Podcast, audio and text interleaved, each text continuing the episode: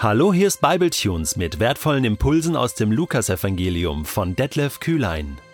Der heutige Bibletune steht in Lukas 9, die Verse 18 bis 22 und wird gelesen aus der neuen Genfer Übersetzung.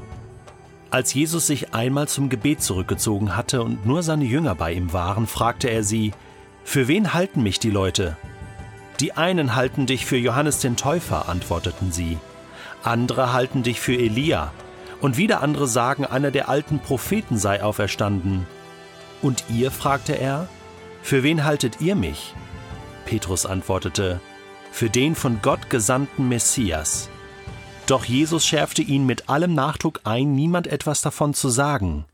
Denn der Menschensohn wird vieles erleiden müssen, sagte er, und wird von den Ältesten, den führenden Priestern und den Schriftgelehrten verworfen werden. Er wird getötet werden und drei Tage danach auferstehen. Für wen hältst du Jesus? Wer ist er für dich? Das ist die Frage des heutigen Textes. Und Jesus selbst stellt dir die Frage. Das ist das Coole. Er fragt dich, für wen hältst du mich?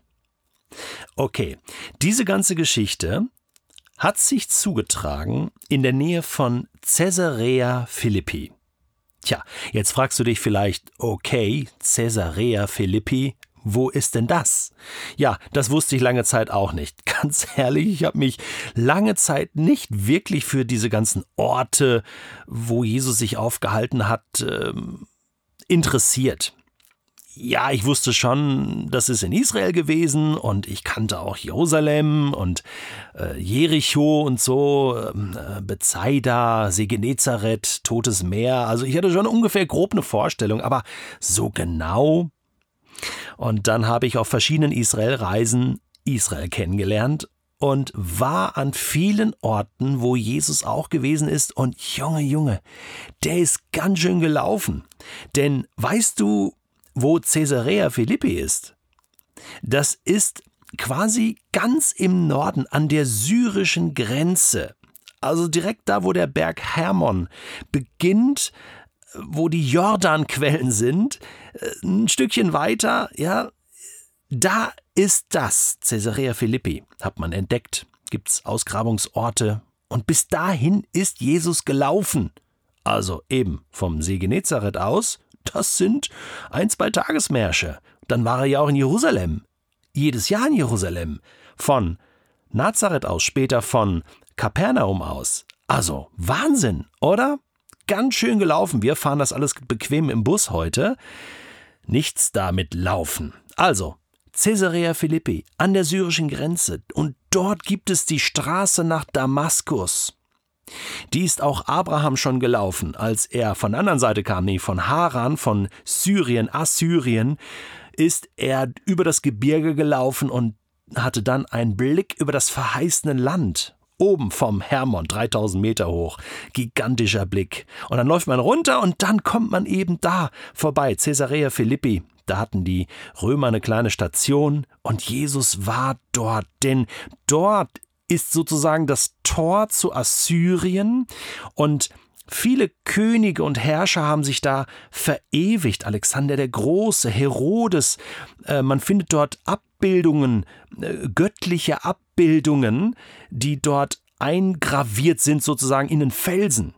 Also der Reihe nach. Ein Tempel für Augustus, der hatte Herodes dieses Landstück geschenkt. Da gibt es auch einen Tempel für Herodes. Dann gibt es für die Göttin Roma, etwas für den griechischen Gott Pan. Also alle haben sich da versammelt. Auch Baal, der der äh, kananäische Gott Baal ist sozusagen dort verewigt.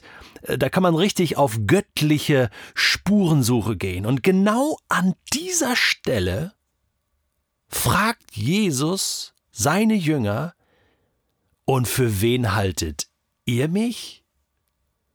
Cool, oder? Genau die richtige Atmosphäre.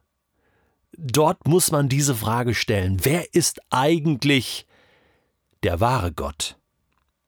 So, und jetzt gibt es verschiedene Antworten. Zunächst mal interessant, dass Jesus sich hier in diesem Gebiet zurückgezogen hatte zum Gebet. Die Jünger waren bei ihm. Und jetzt kommt er aus dieser Gebetszeit heraus und stellt diese Frage. Vielleicht hat er sich so gedacht während des Betens, ich muss das meine Jungs mal fragen, um mal Klarheit zu bekommen, was die so denken, was die so meinen jetzt nach einer gewissen Zeit, in der sie mit mir unterwegs gewesen sind. Zunächst fragt er sie aber, was denken denn die Leute über mich? Was sagen denn die anderen? Gibt es da Meinungen? Gibt es Gerüchte? Was habt ihr mitbekommen? Die einen sagen sie, halten dich für Johannes den Täufer. Das haben wir in früheren Kapiteln im Lukasevangelium schon mal gehört. Andere halten dich für Elia. Auch das ist schon ein Thema gewesen, denn Maleachi 3 berichtet ja davon, Elia soll noch einmal kommen. Jesus hat aber gesagt, ja, Johannes der Täufer war schon Elia, also ist schon zurückgekommen. Andere halten dich für einen Propheten, der wieder auferstanden ist. Also ganz unterschiedliche Meinungen.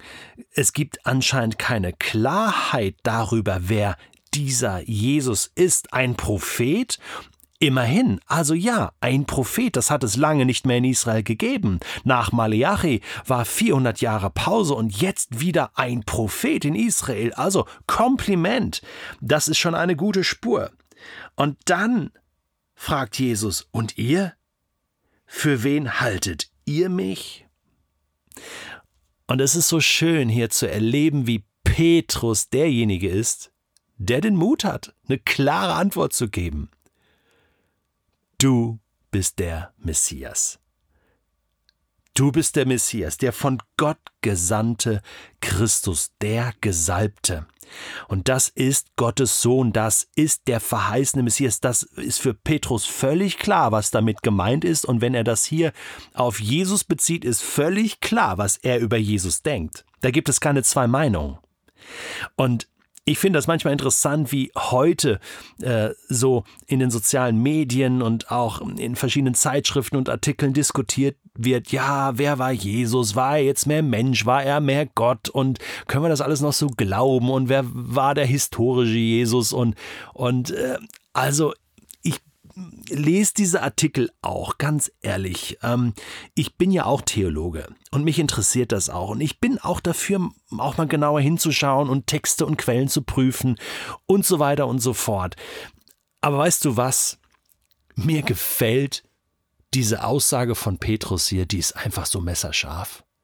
Du bist Christus. Punkt. Punkt. Da ist einfach Punkt. Für wen hältst du Jesus, Detlef? Jesus, du bist Christus, Gottes Sohn. Du bist der Menschensohn. Du bist Gottes Sohn. Punkt. Du bist mein Retter. Punkt. Du bist mein Herr. Punkt. Weißt du, was ich meine? Dieses Rumgeeiere dieses, ja, ich weiß nicht. Also kann man sich da so sicher sein, du bist Christus. Punkt. Du solltest wirklich deine klare Antwort auf die Frage finden, die Jesus dir stellt. Für wen hältst du mich?